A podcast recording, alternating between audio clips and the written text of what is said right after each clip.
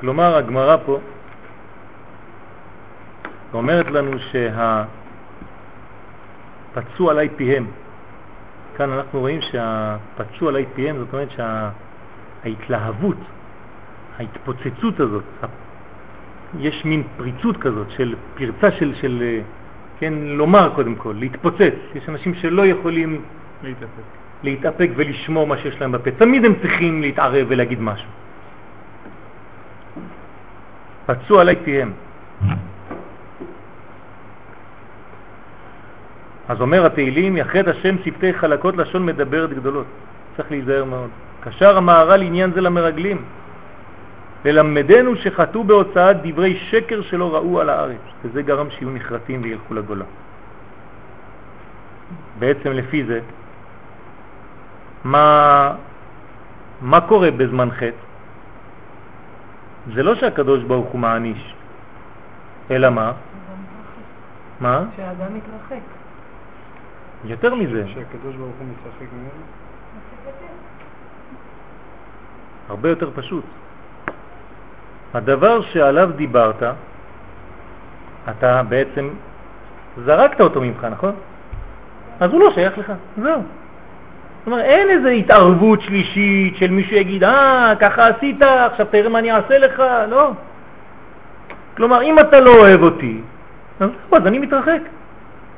אם הארץ לא אהובה, אז אין מקום לאנשים על הארץ הזאת, פשוט מאוד. כלומר, מי גורם לעונש? האדם עצמו. אין עונש בעצם, זה פשוט הבומרנג של מה שהוא עשה, זה חוזר על עצמו. אתם מכירים פסוק שאומר דבר כזה? חטאים תרדוף רעה. מה זה חטאים תרדוף רעה? אתה רואה אנשים, הם נקראים חטאים, הם רצים ברחוב, אתה רואה אותו ככה עובר, אתה יושב פה, אתה רואה אותו עובר, והרעה רודפת אחריו. הרעה רודפת אחר החוטא. זה מה שזה אומר. הוא מביא על עצמו את הרעה. הקדוש ברוך הוא לא יושב ועושה חשבונות עם איזה מקל. זה עשה ככה, אה, אתה תראה מה אני אעשה לו. לבד הוא בנה לעצמו מנגנון, הבן אדם הזה, כן, שהורס עצמו. לבד. כלומר, הקדוש ברוך הוא לא אל מעניש, אלא הוא בנה מנגנון בעולם שהאדם מעניש את עצמו לפי מה שהוא עושה. זה כמו שאתה אומר שהאחראי על חברת חשמל הרג את האדון הזה. לא. חברת חשמל זה מקום שמייצרים שם ממתח גבוה לבתים, אבל הוא הלך ונגע שם בכפתור. מה, יגידו שזה הבוס של חברת חשמל שהוא האחראי? האדם הזה הלך ונגע, יש מנגנון בחשמל שהורס אותו. הוא קיבל הרבה אור. בבת אחת. למה אנחנו לא מבינים את הדברים. לפעמים אנחנו מתרגמים דברים שאנחנו רואים, שמעתי באיזה מקום, כן, איזה ביטוי כזה. אתה רואה את האנשים, אתה שואל, כן, אז למה האנשים האלה, אני רואה שהם מצליחים בחיים, והם כולם חוטאים? לא, לא נכון, זה לא מה שאתה רואה שזה נכון.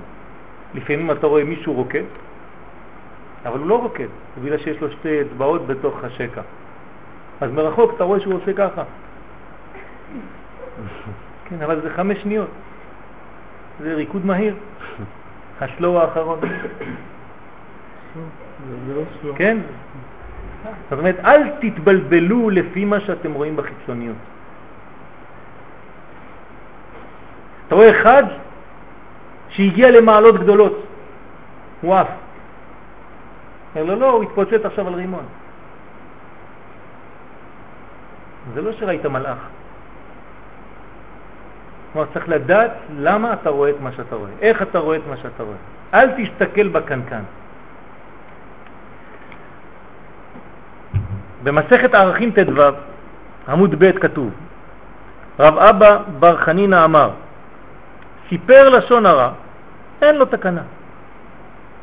אדם שמספר לשון הרע, אין לו תקנה, אין תיקון למי שמדבר לשון הרע. ככה אומר רב חנינא זה מה שהוא אומר, הגמרא אומרת ההפך.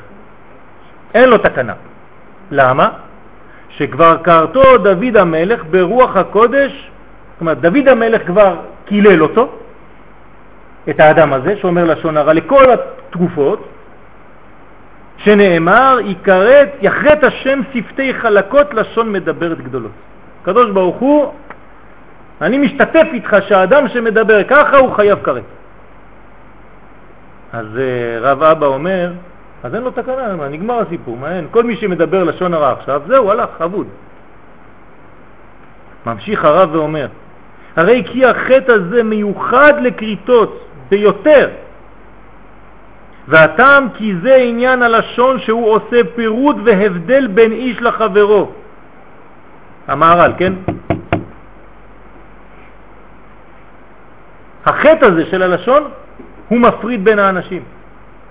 הרי אנחנו תמיד חוזרים על אותו משפט, למה אחריו הבית השני? בגלל שנאת חינם. זה הפך להיות איזה מין... אה, זה. גם אל זה אנחנו עלולים להתרגל, תיזהר. בסוף אתה תגיד את זה בסוף ואתה לא תדע מה אתה אומר. צריך להיזהר, כן? כמובן, לשון הרע זה הבסיס של כל הדברים האלה. ולכך אמרה התורה, בדד ישב מחוץ למחנה, על מי נאמר? על המצורע. אדם שהוא מצורע, למה הוא קיבל את הצרעת? בגלל לשון הרע. אז מה העונש שלו? בדד, עוד פעם, הנה אותו בדד, ישב מחוץ למחנה. זורקים אותו מחוץ למחנה. כלומר, לך תתרגל להיות לבד ולסתום את הפה. אין לך כבר למי לדבר. אתה מדבר יותר מדי, אתה מצפצף, אתה מפצפץ יותר מדי, אתה אומר הרבה דברים על כולם, תמיד יש לך מה להגיד על כל אחד. נשאיר אותך שבעה ימים לבד, תעשה תענית דיבור. אתה יודע מה זה שבעה ימים לבד? או שאתה נהיה משוגע, או שאתה חוזר לחברה. תנסו יום אחד לא לדבר, לא שבעה ימים, יום אחד. תראה כמה זה קשה לעשות תענית דיבור. יום אחד. פה שבעת ימים הוא לבד זרוק שם. יש אנשים שמענישים ככה. זה השיטת עונש שלהם, הענישה. איך מענישים? אה, זה טבעי לנו, נכון? אני לא מדבר איתך. תמיד כשאתה רוצה להיות ברוגז עם מישהו, הביטוי הראשון זה, אני לא מדבר איתך. למה? חשבתם על זה פעם? למה לא כתוב אני לא מסתכל עליך, אני לא מריח אותך, אני לא נוגע בך? למה אני לא מדבר איתך? כי זה הקשר או הניתוק הכי גדול שיכול להיות. בסדר? החיים והמוות ביד הלשון. הוא היה עושה פירוד והבדל בין איש לאשתו, אומר המהר"ל. ובין אדם לחברו, כן, תמיד הולך להכניס איזה דברים לא יפים בין איש לאשתו ואומר דברים ככה, חז ושלום, לפיכך בדד ישב גם כן, אז גם הוא עכשיו אנחנו נבודד אותו, הוא יהיה בחדר בידוד, בחדר האטום, מבודד. שיהיה נחרד ונבדל משורשו כאשר הוא עושה הבדלה. אתה מתחיל לעשות דברים כאלה, חז ושלום הקדוש ברוך הוא יש לו טיפול מיוחד לדבר הזה, תוצאה, מנגנון, שגם אתה תהיה לבד. בוא נלך יותר רחוק. אם אנחנו אומרים שהעונש של מי שמדבר לשון הרע זה לקבל צרד והוא יוצא מחוץ למחנה שבעה ימים, אז זה סותר את מה שאמרנו לפני כן, שבעצם המילה שלו, הדיבור שלו, העונש שלו זה עצמו הזה. אז איך אתם מבינים את הדבר הזה? אני רוצה ללכת יותר עמוק. מי שמדבר, שרגיל לדבר לשון הרע והדיבור שלו לא טוב לאנשים, הוא גומר לבד בחיים שלו. בחברה כולה מקיאה אותו, בסוף הוא לבד. כלומר, אף אחד לא שם לב אליו, כל מילה שהוא אומר כבר מתחילים לצחוק, יודעים שהוא מגזים כל דבר. כל פעם שהוא אומר לך אינפורמציה אתה הולך לבדוק, כי פעם אלף הוא כבר שיקר לך, הוא מוסיף כל הזמן. אין שום ערך למילים שהוא אומר. הוא סתם זורק דברים, אין לזה בניין, אין לזה איזון, הילדים שלו לא מכבדים אותו כבר, האישה שלו לא מכבדת אותו כבר, והוא בסוף בעצמו מנסה לשכנע את כולם שמה שהוא אומר זה האמת. והוא תמיד לבד וצועק ואף אחד כבר לא מקשיב לו. האדם הזה מסיים את החיים שלו בודד. גלמוד. כי האנשים לא סובלים.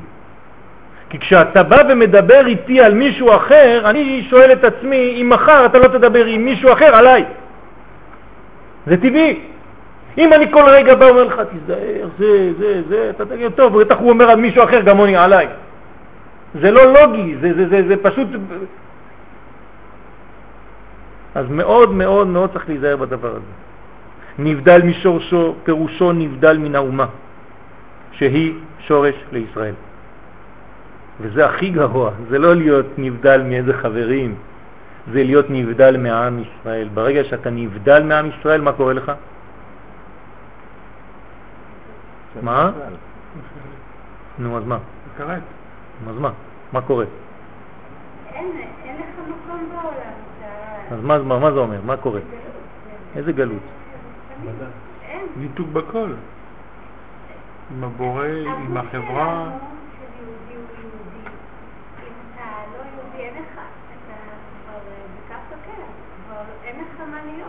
לא... זאת אומרת שאתה לא, אתה כבר לא קיים. זה לא שאתה הולך לא לגלות ואתה לא בעונש ואתה לא בכלום. אין דבר כזה. אני אתן לכם דוגמה. אם השמש מביאה קרן, קרן שמש נכנסת לחדר הזה. אם אני מנסה עכשיו, כן, לבודד את הקרן הזאת מהשמש, יש דבר כזה? זה לא קיים בכלל. ברגע שאתה מתנתק מהשמש, אתה מת, אתה לא קיים בכלל. באומות העולם אתם צודקים. צרפתי שניתקו אותו מהעם הצרפתי, הוא ממשיך לחיות. הוא יהיה איטלקי. לא חשוב. יהודי שמתנתק מעם ישראל הוא מת, הוא לא קיים יותר. ברגע שהוא התנתק הוא מת, זה נקרא כרת. זה לא סתם מילים. הוא נעלם, אין, כאילו לא היה אף פעם. הרבה יותר חמור. כלומר, להתנתק מעם ישראל זה החומרה, הדבר הכי גרוע שיכול להגיע לבן אדם, זה הכרת. הכרת זה הדבר הכי גרוע, הכי מסוכן שיכול להיות לבן אדם. זה מראה לו כמה הוא התרחק מהשורש, מהשמש, מגוף השמש. אז הקרן כבר לא קיימת, לבד. זה לא יכול להיות קיים. זה לא יכול להיות קיים. כלומר, ברגע שזה קיים כבר לא רואים. לא. אין דבר כזה, את אומרת, שיהודי יתנתק משורשו. לא.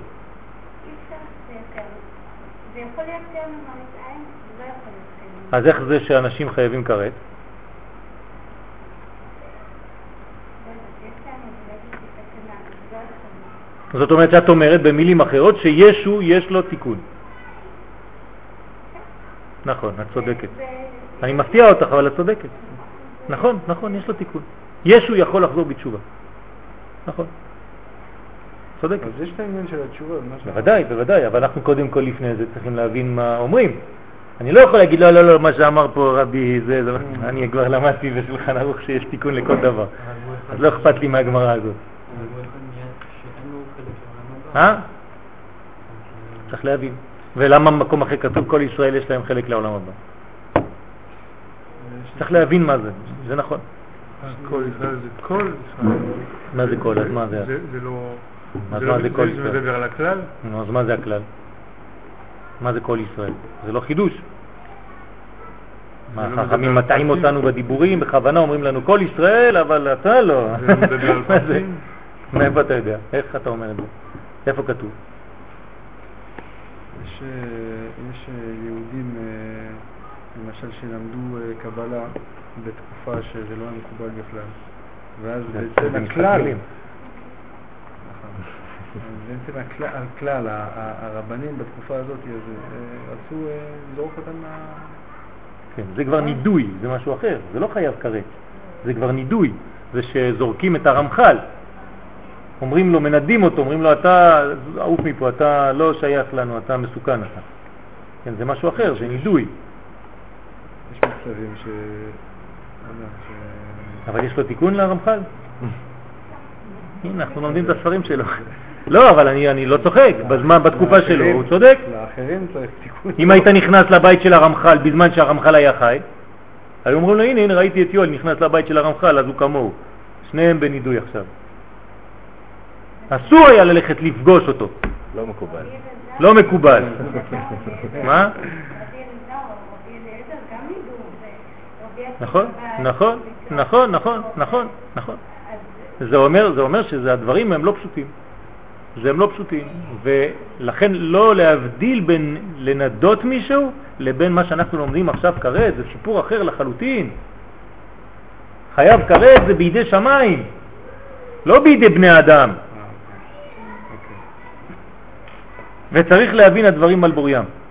הנה, כל החושים, אפשר שהאדם ישתמש בהם לצרכים אחרים. זאת אומרת, אני יכול, כגון שישמע ציוץ הציפורים, או יראה את השמיים, או ייגע בדבר מסוים.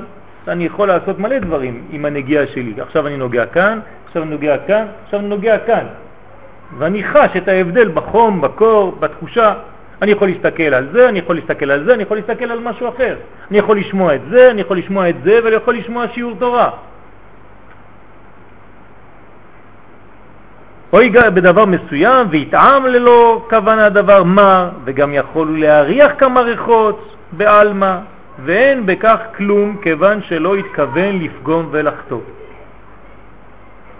אבל בעניין הדיבור, רק דבר אחד, אין הדבר נכון, שהרי אין לאדם אפשרות לנוח מדברי תורה באומרות דברי הבל ונבלה. יש לנו הלכה, והגית בו יומם ולילה. כמה זה יומם ולילה? אין שיעור, נכון? אז זה אומר שאין לי זמן לומר שטויות. אז כל פעם שאמרתי שטויות, בעצם כבר עברתי על מצוות עשה של והגית בו יומם ולילה, ובגלל זה נשאר לי זמן להגיד שטויות. אם כן, הדיבור הוא כוח גילוי החוכמה האלוקית, זאת אומרת שזה האמצעי שהקדוש ברוך הוא נתן במיוחד מיוחד מיוחד לגלות את אלוהותו בעולם הזה. איך אני מעביר קודש לעולם הזה? על ידי דיבור. אתה הולך לשיעורים, מקשיב לשיעורים, החוכמה מתגלה בעולם. איך אנחנו מעבירים את החוכמה הזאת בעולם? מה, אנחנו שונים מלפני עשר שנים, לפני עשרים שנה? רק הדיבור. כל השאר לא מעניין בכלל. כלומר, הגילוי דרך הדיבור עובר. והיא המעבירה את החיים לעולם. ממשיך המהר"ל, וזה כי העין היא התחלה.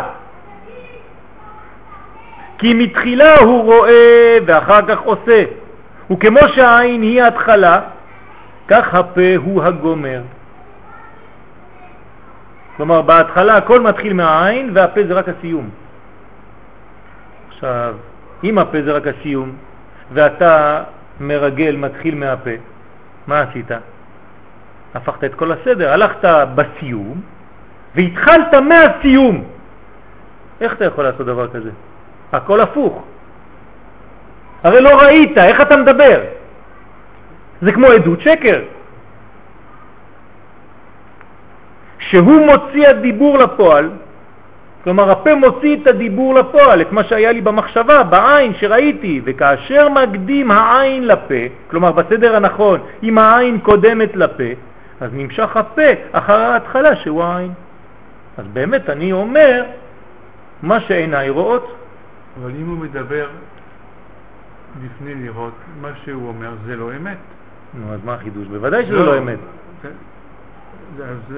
בוודאי שזה לא אמת. זה לא אמת, אז זה לא לשון הרע, זה מוציא שם רע? זה לא חשוב. זה הכל נכנס בדיבה. קודם כל לא, לא, לא מדברים על לשון הרע. כתוב הוצאת דיבה. זה הביטוי. כן? אנחנו רק תרגמנו את זה בלשונות. הביטוי של התורה זה דיבה. דיבה על הארץ. צריך ללמוד את המילה דיבה. מה זה דיבה? והעין שהיא הראייה, היא דבוקה אל השכל. כלומר, העין, כשאני אומר עין, אני לא אומר עין. עין זה מוח, זה שכל, זה אותו דבר. אתה רואה את הבעיות הנפשיות של האדם דרך העיניים שלו. מי שיודע קצת להסתכל, אפילו לא צריך לעשות אה, מומחיות באירדולוגיה. אפילו בלימוד לא כל כך עמוק, אתה כבר רואה בעיניים של בן אדם מה, מה יש לו. בעיניים של האדם אפשר לראות מיד מה, מה הוא עושה, באיזה מצב הוא נמצא היום. וכמובן שזה משתנה כל יום. כל רגע העיניים שלו מספרות לי הכל. וזה שאמרו חז"ל בעבודה זרה כ"ח, שוריינה, שוריינה, כן, דענה, השריון של העין, שוריינה דענה בלי בטליה. מה זה אומר? עכשיו יש משהו מעניין מאוד. איפה בא השריון של העין? מהלב. איזה מנגנון זה, אני כבר לא מבין כלום. אתה אומר לי שאסור להתחיל בפה, כי הכל מתחיל בעין. אבל אתה אומר לי שהעין היא קשורה למחשבה, אבל המחשבה, מי נותן לה את ההוראות? הלב. ויש לי פסוק אפילו שאומר את זה, ולא תטו אחרי לבבכם ואחרי עיניכם. כלומר, מי קודם למי בטעות? הלב. הלב. זאת אומרת שאני אף פעם לא יכול לראות משהו אם הלב שלי לא ראה אותו קודם. אל תגיד לי, סתם נסעתי, פתאום ראיתי תמונה לא צנועה, ואז התעוררו בי תאוות. זה לא נכון. זה לא יכול להיות אף פעם. היה לי חשק, אחרי זה ראיתי תמונה, ואז זה עשה לי את הכפול עשר. בוודאי. אם אין לך חשק בלב, אתה אף פעם לא תראה את התמונה הזאת. סיפרתי לכם כמה פעמים על שני אנשים שהיו מניחים תפילין בתל אביב, ליד התחנה המרכזית הישנה. כן, אחרי חמש, שש שנים שהם מניחים תפילין כל יום, אחד בא דתי, אומר להם, איזה בושה, מה אתם עושים פה? תראו מה יש למעלה. מסתכלים, רואים סרט, זימה, כן, מלא שלטים של סרטים, נשים ערומות. כבר חמש שנים שאנחנו פה לא ראינו את זה. אתה בא, ראית את זה מיד, כנראה שיש לך בעיה. זה העניין. הדבר מתחיל בלב, איפה שאתה נמצא. אחרי זה העין עושה את זה. לא תטורו אחרי לבבכם ואחרי עיניכם אשר אתם זונים אחריהם. עד, שבא, עד שבזה הוא דבק בשכלי לגמרי, והשכלי יש לו דבקות בו יתברך.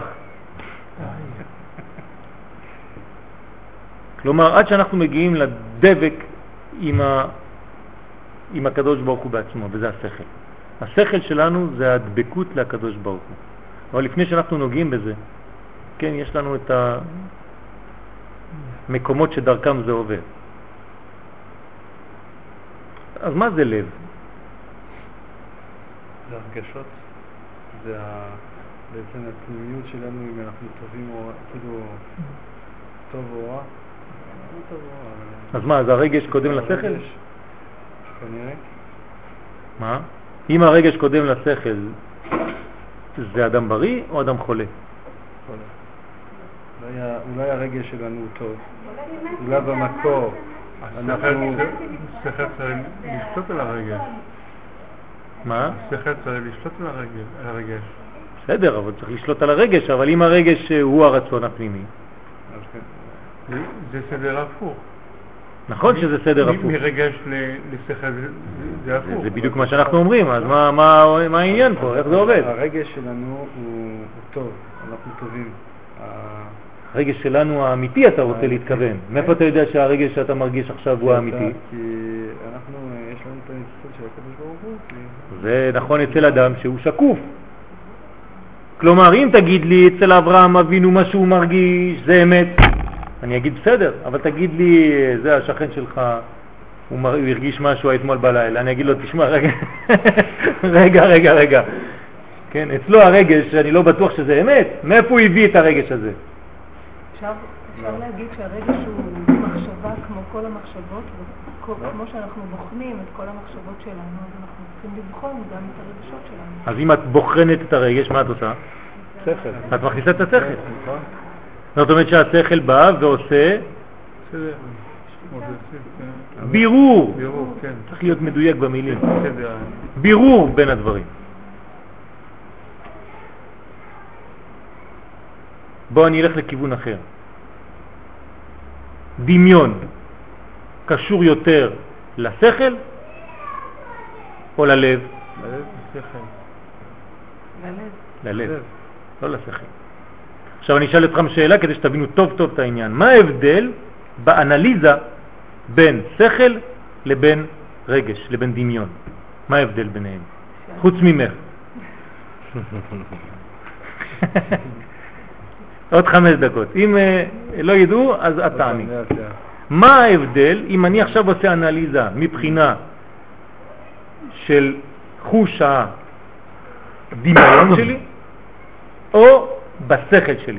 אני רוצה לעשות אנליזה של כל מה שקורה עכשיו בחדשות. מה יהיה ההבדל באנליזה שלי? איך אני אראה אם השתמשתי בשכל או בדמיון? טוב, את יכולה, אני רואה שאין לא, לא. תגובות. בכבוד. זה עבודה מלמעלה למטה או זה, מילים למעלה? באוויר, מה זה מלמעלה למטה? דבר עם מישהו כזה בחוץ, הוא יכ- יכניס אותך מיד לכלא. מה זה ממעלה למטה, ממטה למעלה? את זה? מה? שהדמיון אה, גורם לנו לחבר דברים, והשכל גורם לנו להבדיל דברים. יפה מאוד, יפה מאוד. פשוט ומדויק. כשאתה עושה אנליזה שכלית, אתה מבדיל בין הדברים. אתה עושה בירור. זאת אומרת, זה פה, זה פה. אני רואה את המבדיל ביניהם. אני רואה את ההפרש ביניהם. המבדיל בין קודש לחול, בין אור לחושך. אבל כשאתה, האנליזה שלך באה מהדמיון, אתה עושה הפוך, אתה מחבר. זאת אומרת, זה דומה לזה, זה מזכיר לי את זה. אתה עושה חיבור בין הדברים. שונה לחלוטין. אבל המרגלים הקדימו הפה לעין, ולכן לא היה לפה דבקות בהתחלה שהיא שכלית. כלומר, אין שכל אצל הדיבור של המרגל. יש לו רק תגובה מהבטן, כאן אנחנו קוראים לזה פה, ובזה היו מסולקים מן השם מדבר, זאת אומרת, הוא מדבר בלי רוח הקודש. כל מה שהוא אומר, אין לזה קשר לקודש בכלל. בואו נתרגם את זה למילים של היום, הוא מדבר רק לפי ההיגיון האנושי. אז הוא עושה אנליזה של ההיגיון האנושי, כן, אז זה שמה ככה, וזה ככה ככה, צריך להכניס פה ככה, זה, זה, זה. יש שכל אלוקי בדבר הזה? לא יודע. זה בעיה. ודבר זה היה גורם הגלות, שהיא הרחקה ממנו. כלומר, מה זה הגלות? מאיפה זה בא הגלות? אם נסכם הכל, נתמצת הכל בשפיץ אחד, מה זה הגלות? להפריד בין... להפריד בין השכל האלוקי לבין השכל האנושי. כשאתה אומר לו, לא, זה לא הגיוני, אני משתמש בהיגיון שלי, אל תדבר איתי על היגיון אחר, אני לא מבין כלום בהיגיון אחר. אתה חותך בעצם, אתה מפריד את האלוה ממך. אז אתה מדבר לפני העין, זה מה שנקרא לדבר לפני העין, זה מה שעשו המרגלים. כלומר, הם אמרו מבחינה הגיונית, טקטית, צבאית, אי אפשר להיכנס לארץ ישראל. מבחינה כלכלית לא ניתן לחיות בארץ הזה. הנה, הבאתי לך סיכום, טק טק טק טק טק טק טק טק טק, לא יכולים. מבחינה של צבא, יש להם ענקים שם, טק טק טק טק טק טק טק, אי אפשר להילחם, הם מיליונים, אנחנו חמש מיליון, הם שבע מאות מיליון. כן, זה ערבים מסביב לארץ ישראל. אי אפשר לחיות פה. יריקה אחת, כולם מתים. ואותו דבר בכל התחומים. מבחינה חברתית, טק טק טק טק טק טק טק טק טק, אין שם לא חינוך של ילדים, לא הכבוד לזולת, אתה נכנס למכולת, אף אחד לא אומר לך, דוחפים אותך, אתה אי אפשר לחיות פה. כלומר, מכל הבחינות סיכמו המרגלים שאין מקום לחיות בארץ ישראל. איך הם קראו לזה בתורה? אחימן, שישי ותלמי. מה זה אחימן? חברה. חברה, אחי. אין אחימן. אמן, אין כלום. אחי. שישי, מה זה שישי? צבא. אה? צבא. צבא. כן, אנשי שש, זה החיילים, 60 גיבורים סביב להם גיבור ישראל. זאת אומרת, מבחינה צבאית, בטיחותית, אל תלך לגור שם, תישאר באוסטרליה עם הקנגורו בשקט. אל תלך לשם, מה אתה הולך לשם? חברתית, יש אחימן, זה ענק אחד. צבאית, יש לך מלחמות כל הזמן. שישי, ותלמי, מה זה? כלכלה, כלכלה. מאיפה אתה יודע? תלמים. תלמים תלמים זה האדמה. כלומר, יש עוד ענק שלישי, מבחינה כלכלית, אי אפשר להרוויח כסף בארץ ישראל, עזוב מיד. כלומר, אל תעלה לארץ ישראל, זה המרגלים.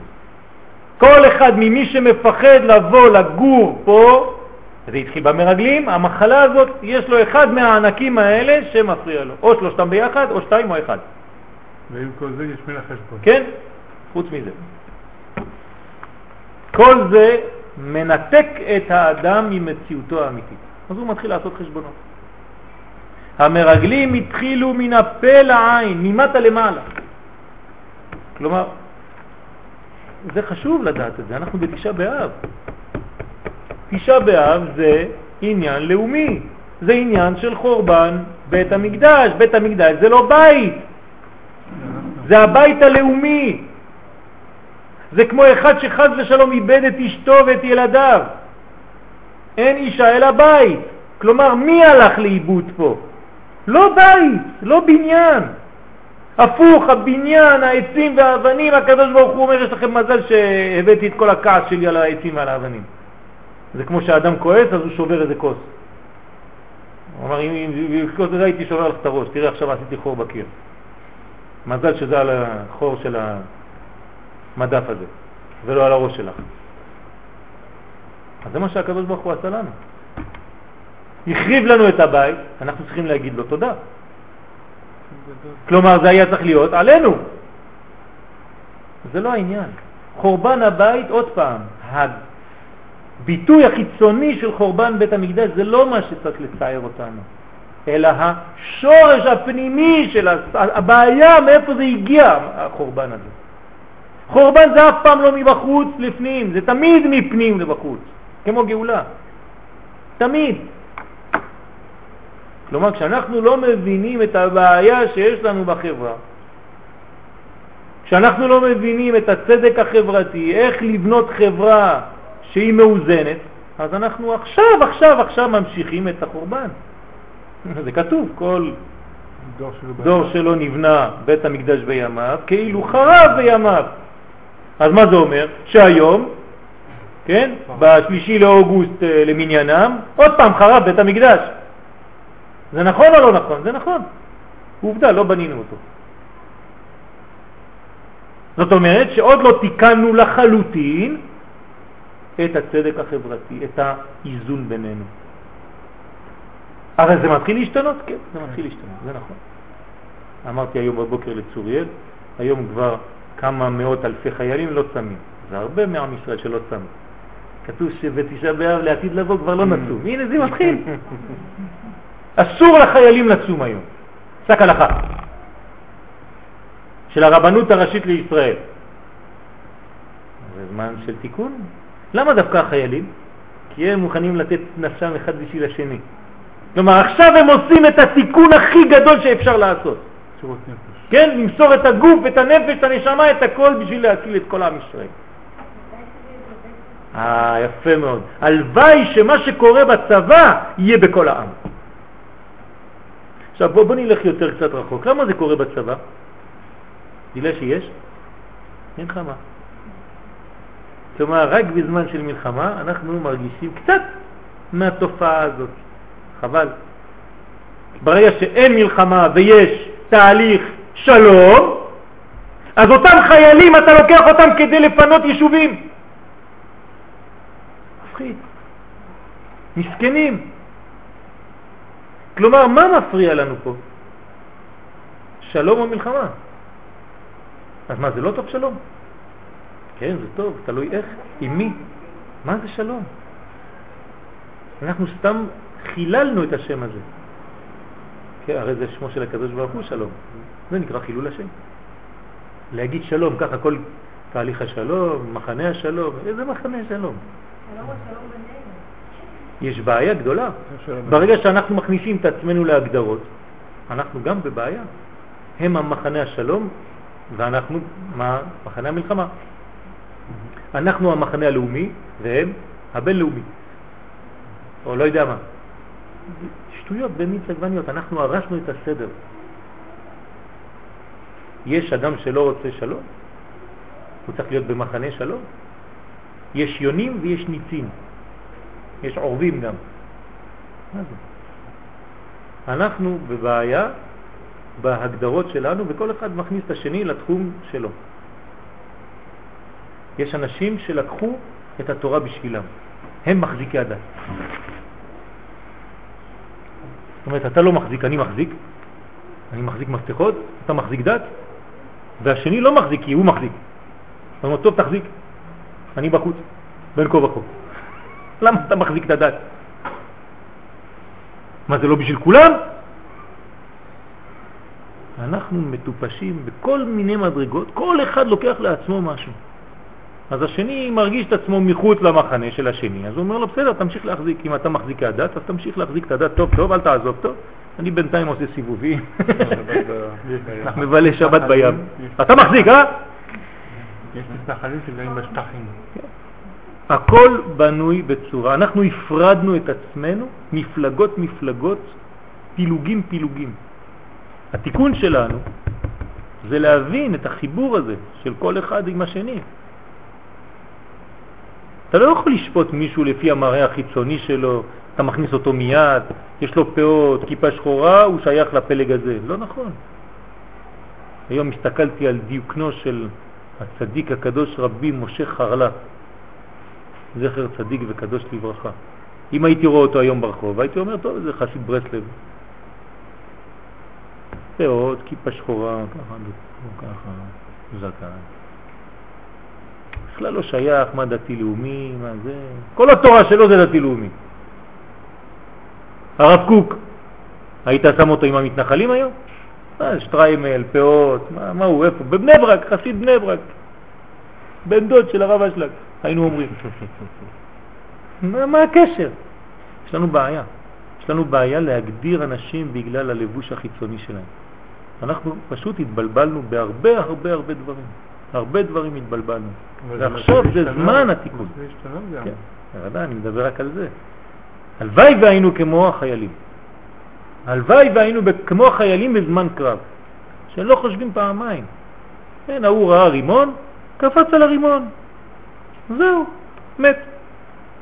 הציל לכולם מסביב, ולפני שהוא מת אמר שמע ישראל, השם אלוהינו, השם אחד. נשאר לו כמה שניות להגיד, הוא אמר את השמע ישראל והוא מת. שבוע. כן, השבוע, כן. שבוע, אחד מהלוחמים. סיבבו אותו אחרי שהוא התפוצץ לחלוטין עם הרימון, נשאר מה שנשאר מהגוף שלו, אמר שמע ישראל, הספיק להגיד שמע ישראל, השם אלוהינו, השם אחד. ויצאה נשמתו באחד, כמו רבי עקיבא. אתם יודעים מה זה? איזה מקום יש לאדם כזה בגן עדן?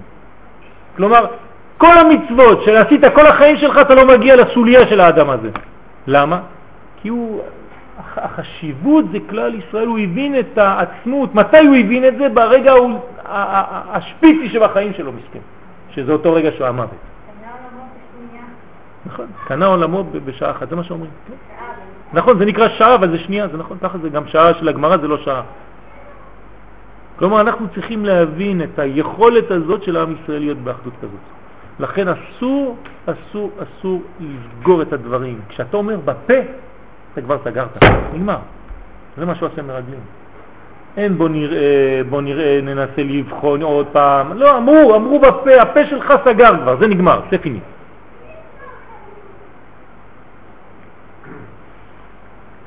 המרגלים התחילו מן הפה לעין. כלומר, ממטה למעלה, התחילו מהרגשות שלהם בשבע המנחה, נכון? אוי, כבר שבע, אני לא מאמין. טוב, אז נעלה. נסיים רק בנימה טובה, כן? יש 36 צדיקים שמסתכלים בעולם באספקלריה מהירה, כמו שכתוב אשרי כל חוכה לא, ל"ו. והם ל"ו הם הפך, שהצדיקים, כן, הם תמיד קשורים לקדוש ברוך הוא. ואלה שהם בעלי קריטות, חס ושלום, נחרטים מהקדוש ברוך הוא. אז יש 36 שהם תמיד דבוקים, כנגד ה-36 כחייב כרת שבתורה שהם תמיד נפרדים, חס ושלום. ולכן חייב שיהיה 36 צדיקים, כי כל צדיק בעצם מתקן כרת אחד. לכן יש תיקון לעולם, כן? לא גלו ישראל עד שכפרו ביחידו של עולם, כן? אבל כל העניין לראות את טוב הארץ בעין טובה, כי עין ועין יראו בשוב השם ציון. כלומר, לראות קודם כל בעין טובה את ארץ ישראל ואת התהליך, ואז הפה שלנו כבר יתרגם את הדברים לטובה.